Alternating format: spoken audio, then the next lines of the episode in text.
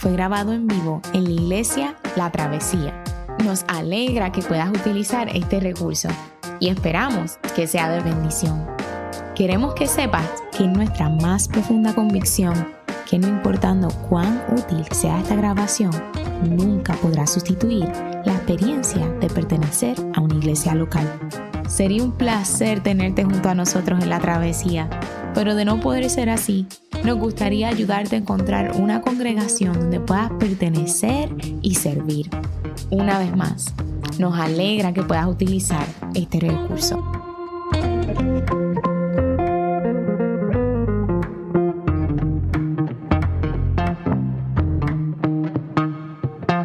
El pasaje de esta mañana se encuentra en 2 de Corintios capítulo 8, versículos 1 al 15. Así dice la palabra del Señor. Ahora, hermanos, queremos que se enteren de la gracia que Dios les ha dado a las iglesias de Macedonia. En medio de las pruebas más difíciles, su desbordante alegría y su extrema pobreza abundaron en rica generosidad. Soy testigo de que dieron espontáneamente tanto como podían, y aún más de lo que podían, rogándonos con insistencia que les concediéramos el privilegio de tomar parte en esta ayuda para los santos. Incluso hicieron más de lo que esperábamos, ya que se entregaron a sí mismos, primeramente al Señor, y después a nosotros, conforme a la voluntad de Dios. De modo que rogamos a Tito que llevara a feliz término esta obra de gracia entre ustedes, puesto que ya la había comenzado. Pero ustedes, así como sobresalen en todo, en fe, en palabras, en conocimiento, en dedicación y en su amor hacia nosotros, procuren también sobresalir en esta gracia de dar. No es que esté dándoles órdenes, sino que quiero probar la sinceridad de su amor en comparación con la dedicación de los demás. Ya conocen la gracia de nuestro Señor Jesucristo, que, aunque era rico, por causa de ustedes se hizo pobre, para que mediante su pobreza ustedes llegaran a ser ricos. Aquí va mi consejo sobre lo que les conviene en este asunto. El año pasado ustedes fueron los primeros, no solo en dar, sino también en querer hacerlo. Lleven ahora a feliz término la obra, para que según sus posibilidades cumplan con lo que de buena gana propusieron. Porque si uno lo hace de buena voluntad, lo que da es bien recibido según lo que tiene y no según lo que no tiene. No se trata de que otros encuentren alivio mientras que ustedes sufren escasez.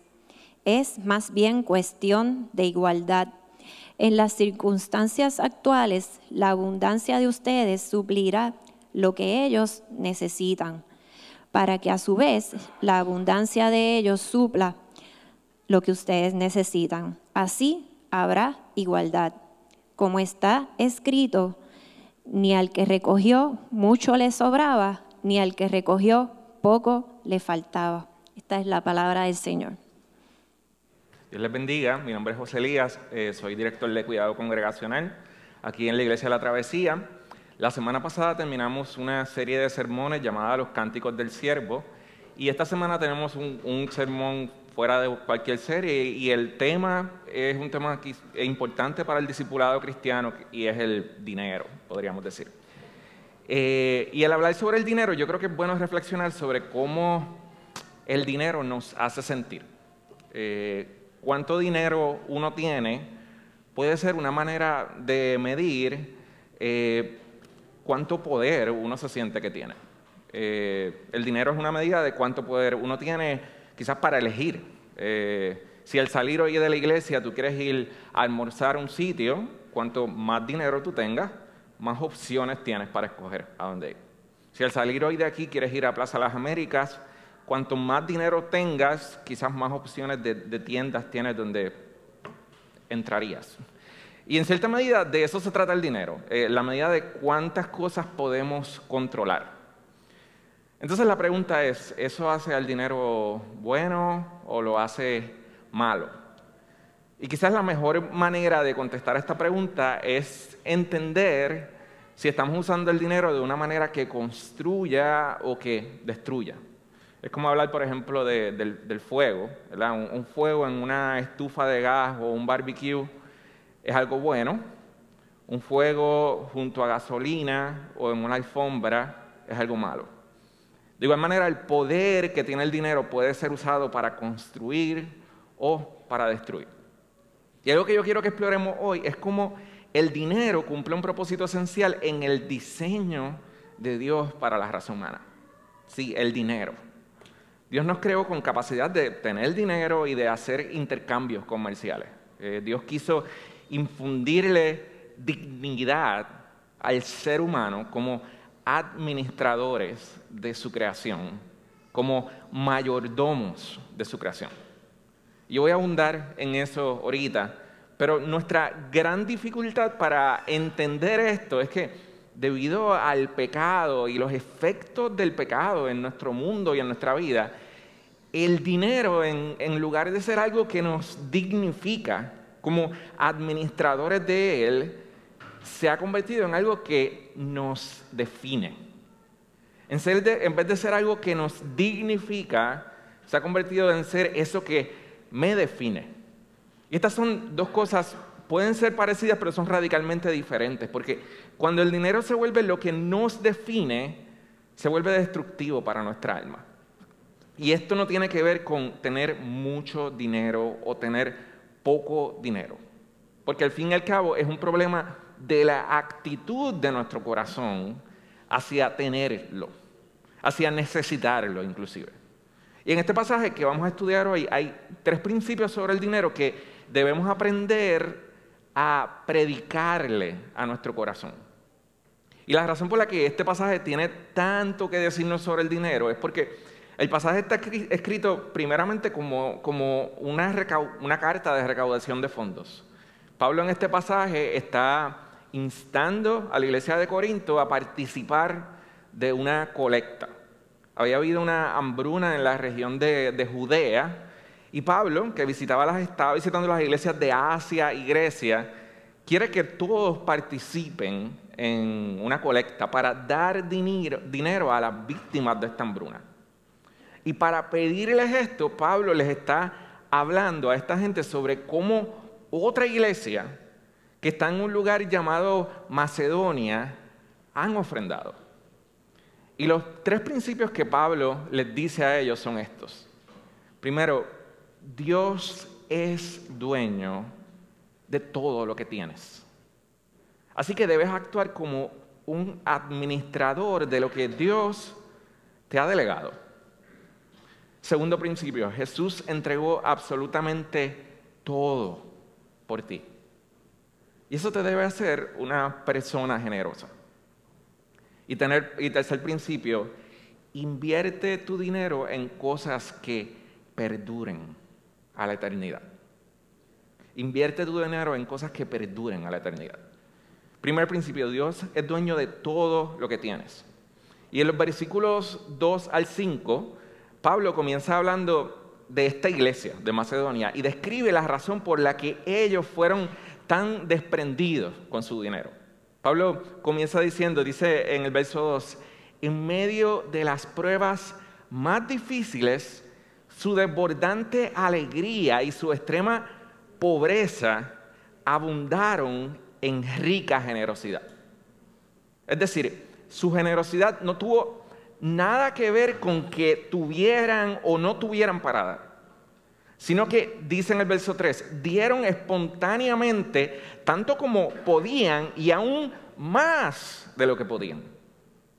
Y entonces describe en, los versículos, en el versículo 5 la razón por la que hicieron esto. Y dice, se entregaron a sí mismos, primeramente al Señor y después a nosotros. Primeramente al Señor y después a nosotros. Y yo quiero que veamos que Pablo nos está diciendo que estos cristianos de Macedonia no solo vieron una necesidad, sino que también reconocieron su propia necesidad primero. Ellos reconocieron, ok, nosotros somos pobres, nosotros no tenemos tanto para dar. Reconocieron su propia pobreza y su incapacidad de suplir la necesidad. Y decidieron responder al hecho de que lo que tenían le pertenecía al Señor. Y esto lo hizo generosos aún siendo pobres. Es decir, su entrega primeramente al Señor los libertó de su necesidad, de que el poco dinero que tuvieran o el mucho dinero que tuvieran los definiera. Para decir, yo no, Pablo no está aludiendo a mí.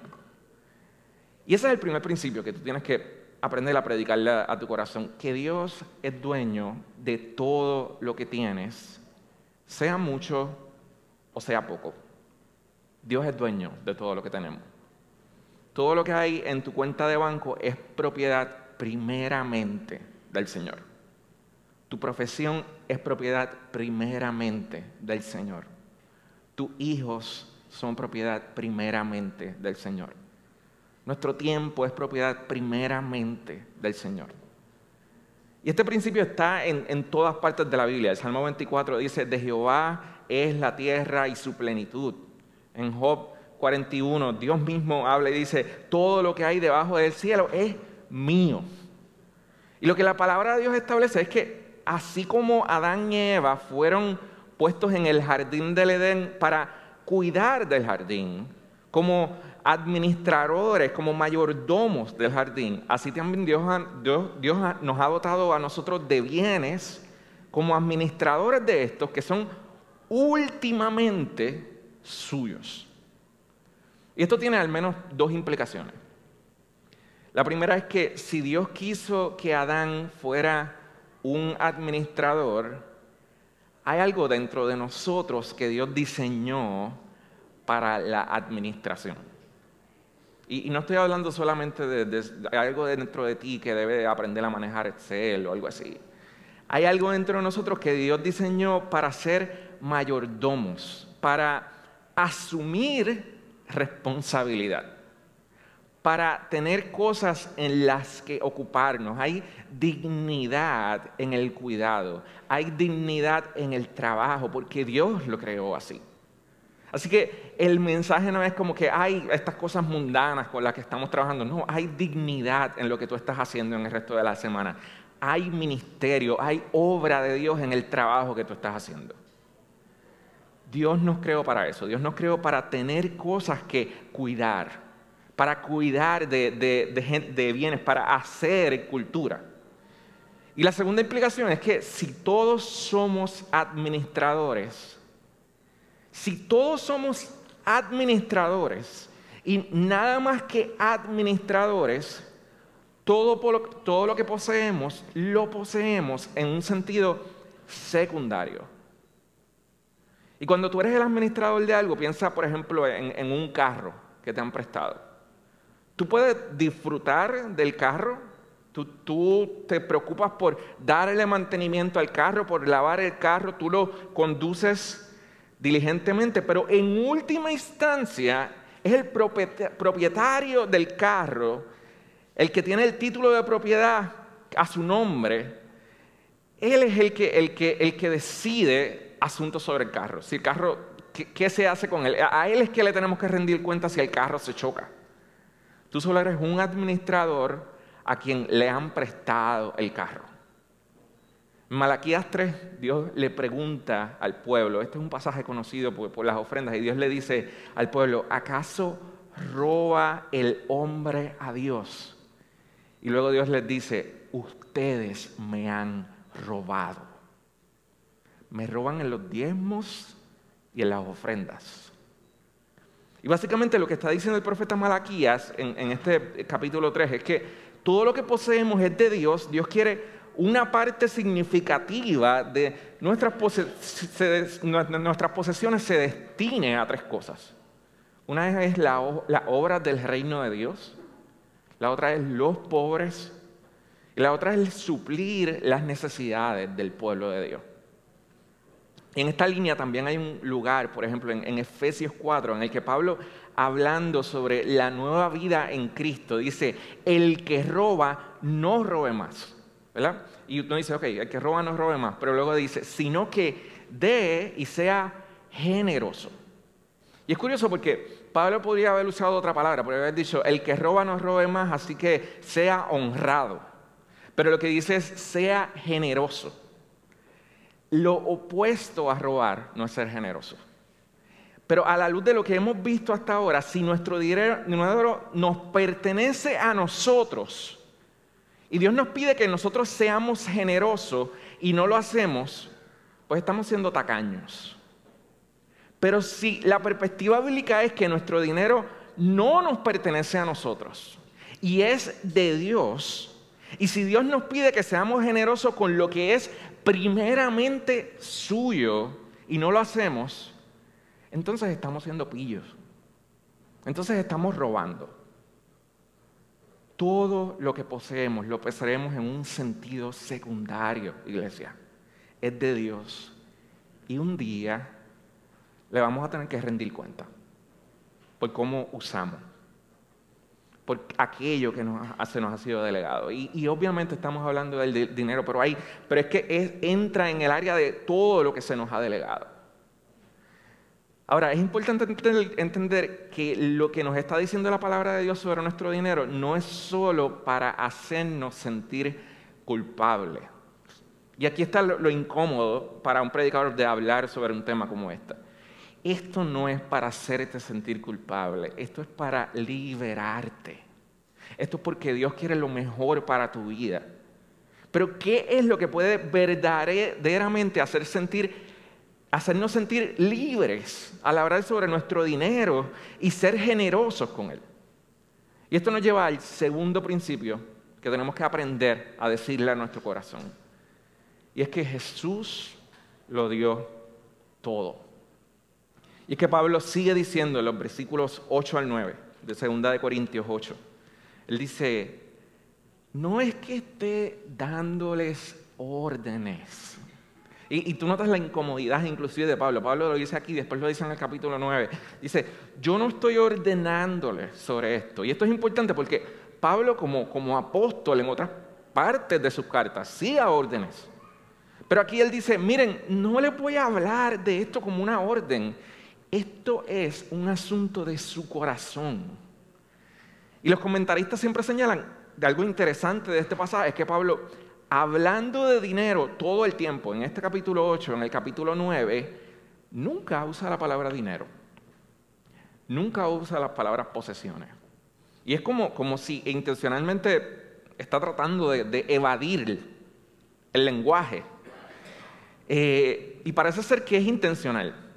Para para Él que nosotros entendamos que esto no tiene que ver con nuestra cuenta de banco, esto tiene que ver con nuestras motivaciones y con nuestro corazón. Pablo está tratando de aludir a sus emociones, a las motivaciones, a las actitudes que sentimos hacia nuestro dinero. Pablo dice en el versículo 8, no es que esté dándole órdenes, sino que quiero probar la sinceridad de su amor en comparación con la dedicación de los demás. Y luego dice en el verso 9, ya conocen la gracia de nuestro Señor Jesucristo. Ya ustedes conocen el Evangelio. Esto no es como que el Evangelio en un lado y acá nos ponemos a hablar sobre el dinero. No, esto todo tiene que ver con el Evangelio, con entender el Evangelio. Ya ustedes conocen la gracia de nuestro Señor Jesucristo, que aunque era rico, por causa de ustedes se hizo pobre para que mediante su pobreza ustedes llegaran a ser ricos. Y lo que Pablo está diciendo es que el conocer, iglesia, de primera mano la gracia de Cristo sirve como un ecualizador para nuestra relación con el dinero. Y nos liberta de su poder sobre nuestras vidas, sea que tengamos mucho o sea que tengamos poco. Porque esto significa que hubo un momento en nuestra vida en, el que entendimos que sin importar cuánto hubiera en nuestra cuenta bancaria, éramos pecadores y estábamos primeramente en bancarrota espiritualmente. Y habiendo conocido la gracia de Jesucristo, Él viene a nosotros y sin nosotros tener, sin, Él tener que hacerlo, se entrega por nosotros y paga nuestra penalidad por nuestro pecado y nos adopta y nos recibe en su familia y nos da su justicia y pone su vida en nuestra vida y pone su Espíritu Santo en nosotros. Y Pablo dice, una vez tú conoces la maravilla de esta gracia, una vez tú conoces el Evangelio a tal manera, tú empiezas a dar tu, tu dinero de una, tú empiezas a ver tu dinero de una forma radicalmente distinta. Cambia radicalmente tu actitud respecto a tus riquezas, a lo que tienes. Si tú te estuvieras muriendo de una enfermedad terminal y suponiéramos que yo fuera un médico y vengo a donde ti y te digo que el Food and Drugs Administration acaba de aprobar un medicamento en particular que hay un 100% de probabilidades de que te puedan curar, te pueda curar. Pero te digo, bueno, hay una cosa, es que el medicamento es súper caro. Son tantos millones, algo así. Y puede ser que tengas que vender tu casa e irte a vivir con otras personas y vender tu carro y todo lo que tienes. Vas a tener casi irte de bancarrota para tener ese medicamento. ¿Qué tú harías? Yo estoy seguro que si es por salvar tu vida, al menos ningún sacrificio sería, poco para ti. Todas las cosas que pudieran ser imprescindibles e importantes ahora serían prescindibles por obtener ese medicamento. Y Pablo dice que conocer la gracia de Cristo es algo así. Porque nos sabemos tan en bancarrota y a la vez tan alcanzados por la gracia de Cristo que Él se vuelve absolutamente más precioso que todas las posesiones materiales en nuestra vida. Y es por eso que Pablo dice, prueba esto, prueba esto. ¿Conoces la gracia de Jesucristo? ¿Sabes cuán espiritualmente pobre eres? ¿Cuán espiritualmente pobre eras? ¿Realmente sabes que tienes riquezas disponibles en Cristo que valen mucho más que todas las riquezas que puedas obtener materiales.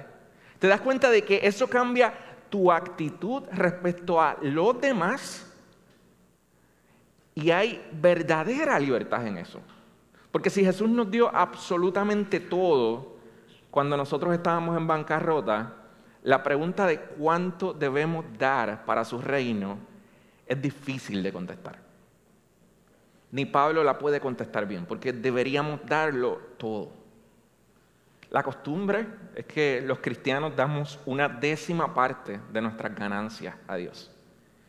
Y esto le llamamos el, diezmo.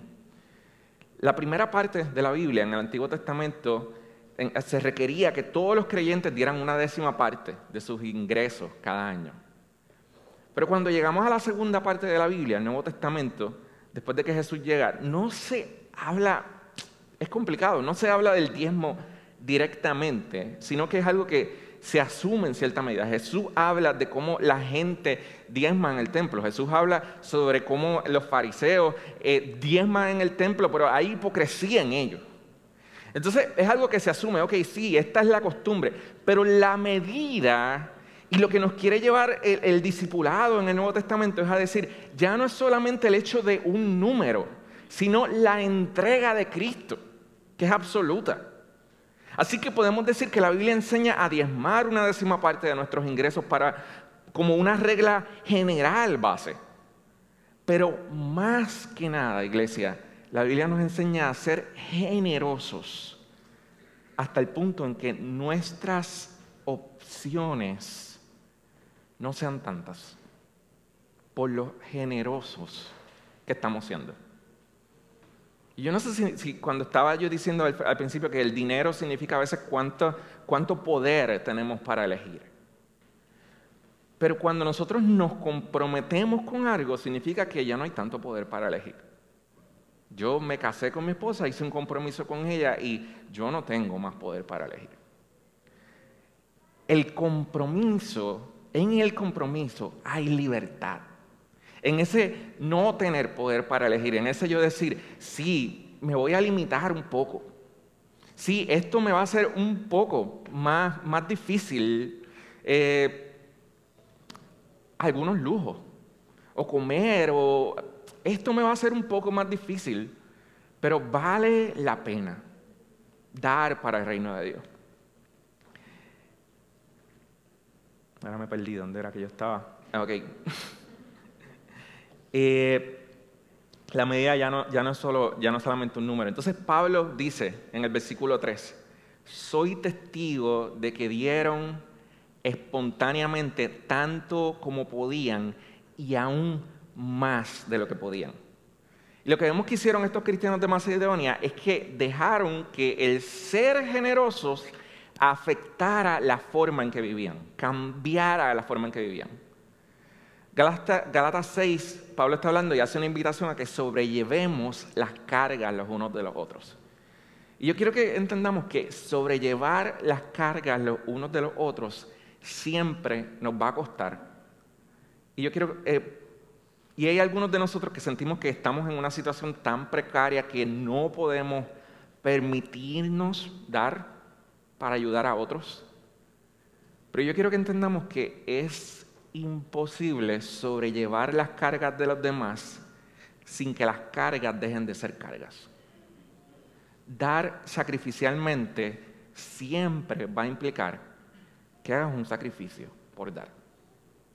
Y ese es el modelo de Cristo una generosidad radical. Así que tres principios eh, para predicar a nuestro corazón. Primero, Dios es dueño de todo lo que tienes. Segundo, Jesús entregó absolutamente todo por ti. Y tercero, invierte tu dinero en cosas que perduren a la eternidad. Pablo dice en el versículo 14, en las circunstancias actuales, la abundancia de ustedes suplirá lo que ellos necesitan para que a su vez la abundancia de ellos supla lo que ustedes necesitan. Y es interesante, yo estaba buscando, Pablo les está diciendo que ofrenden a una gente que está en Judea, ellos están en Corinto, no sé cuántos han tenido la oportunidad de ir a, a Italia. Esto es lejos, no es como que le está diciendo, ellos son iglesias vecinas y lo que ustedes dan ahora, ellos en algún momento los van a ayudar. A mí me da la impresión de que Pablo está hablando de algo mucho más del hecho de que ustedes ahora los ayudan y en algún momento ellos los van a ayudar económicamente. Pablo puede estar hablando de, decir, mira, a la luz de la eternidad, a la luz de que no es solamente el hecho de dar bienes materiales, a la luz de que ellos los van a bendecir a ustedes de otra manera, a la luz de que somos un cuerpo en Cristo. Él dice, ustedes son un cuerpo con ellos, ahora ustedes son más ricos que ellos, en el futuro también la abundancia de ellos va a suplir lo que ustedes necesitan. Yo quiero que veamos que la palabra de Dios nos enseña a poner nuestro dinero en cosas que perduren. Y tenemos que entender, esta vida aquí en la tierra es solo una millonésima parte chiquitita de nuestra existencia.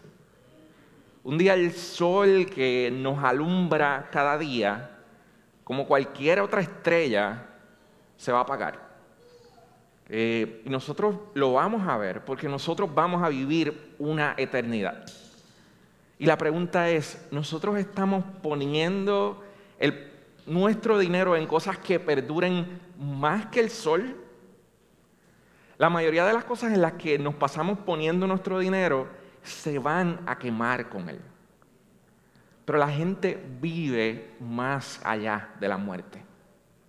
Y la obra del Señor es eterna. Y la palabra del Señor no pasa.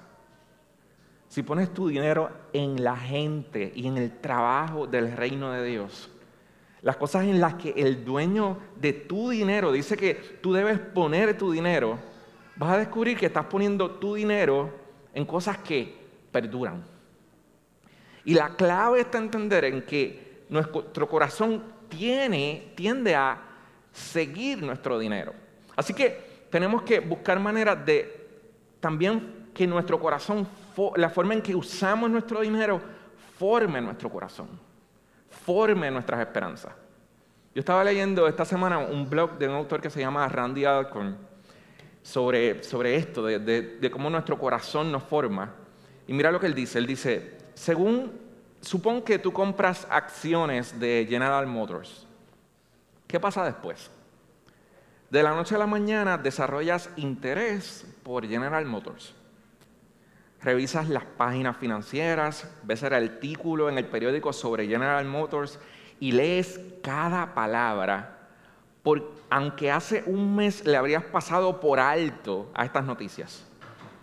Ahora, supón que tú estás donando para ayudar a niños africanos con SIDA. Cuando ves un artículo sobre el tema, te interesa. Si estás enviando dinero para plantar iglesias en la India y ocurre un terremoto en India, tú miras las noticias y oras de una manera diferente. Él dice, ¿tú desearías preocuparte más por las cosas eternas? Pues reasigna parte de tu dinero, tal vez la mayor parte de tu dinero, de cosas temporales a cosas eternas. Pon tus recursos, pon tus bienes, pon tu dinero, pon tus posesiones, pon tu tiempo, tus talentos, tu energía en las cosas de Dios y mira lo que va a pasar. Tan seguro como la aguja de la brújula sigue al norte, tu corazón seguirá tu tesoro y el dinero, el dinero conduce, los corazones siguen. Pablo está queriendo decir, ok, tenemos ustedes tenemos que enfocar nuestros corazones en la obra de Dios. Tenemos que entender el Evangelio. Pues tenemos que vivir el Evangelio. Pues una forma de vivirlo fundamental es nuestra relación de nuestras posesiones con el Evangelio. Es inevitable. Yo sé que vivimos en un tiempo de mucha incertidumbre. Vivimos en un tiempo de inflación económica. La gasolina está por las nubes. Pero en momentos como estos es que necesitamos escuchar precisamente la voz de Cristo cuando nos dice que Él es dueño de nuestro dinero, que nosotros le pertenecemos a Él y que nosotros no tenemos por qué temer. Jesús nos invita en Mateo 6 a considerar el hecho de que si Dios tiene cuidado de las aves del cielo, y Dios tiene cuidado de la hierba del campo. Tú y yo somos mucho más importantes para Él. El dinero que tienes o el dinero que te falta no puede ser tu identidad. Ni la manera en que te defines a ti mismo. Tú eres un hijo de Dios y Dios tiene cuidado de ti. El mensaje del Evangelio es que Jesús renunció a su tesoro celestial para hacernos a ti y a mí sus tesoros. Ya conocen la gracia de nuestro Señor Jesucristo, que aunque era rico por causa de ustedes, se hizo pobre. Y yo quiero que entendamos que lo que verdaderamente nos libera del poder de dinero sobre nuestra identidad no es que simplemente nos esforcemos por seguir a Cristo como un ejemplo en decir, bueno, Jesús entregó todo, pues yo tengo que entregar todo, sino que comprendas que la salvación alcanzada por Él es su entrega. Hace posible que el Espíritu de Él venga a tu corazón y cambie radicalmente la relación de tu corazón con el dinero. Lo que Pablo le está diciendo a los corintios es que la fe en la salvación alcanzada por Cristo ecualiza nuestras motivaciones sobre cómo gastamos el dinero, sobre cómo nos entendemos a nosotros mismos y sobre cómo nosotros vemos al mundo. Porque Jesús dejó sus riquezas, nosotros podemos reconocer nuestra pobreza y abrazar sus riquezas y ser generosos con lo que Él nos ha dado, como Él es generoso. Pablo, un capítulo después, en el capítulo 9, dice que cada uno dé como propuso en su corazón, no por obligación, porque Dios ama al dador alegre. El día de hoy, como cada semana, ahorita nosotros vamos a ofrendar y diezmar. Y nosotros hacemos esto como parte de nuestro servicio de adoración porque es sagrado lo que estamos haciendo. Le estamos diciendo, Señor, de lo que tú me diste para administrar, yo estoy siendo generoso.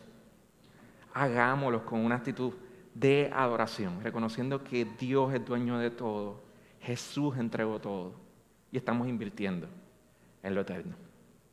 Oremos. Señor, enséñanos, por favor, Señor, la belleza de tu entrega, Señor. Enséñanos primero que nada nuestra pobreza, Señor, y la belleza de tu entrega, Señor. Y que eso nos haga, Señor, eh, no, no, no hacer al dinero, Señor, aquello que nos defina, Señor, sino entender que tú nos das el privilegio, Señor, de ser administradores de lo que es tuyo, Señor. Hay algo digno, hay algo bueno, Señor, en, en, que tú nos des algo y nosotros poder decir, Señor, gracias, lo doy y, y lo uso como tú quieres que lo use, Señor, y te estoy adorando con esto, Señor. Por favor, Señor, te pedimos que nosotros como iglesia podamos encontrar alegría en esto, Señor, adorarte con esto, que tu Espíritu Santo nos libere, Señor, del poder que tiene el dinero, Señor, para, para definirnos de una manera mala, Señor. Señor, que el dinero sea algo que nos, nos muestre nuestra unión con Cristo, Señor, y que podamos crecer en eso, Señor. En el nombre de Cristo, oramos. Amén.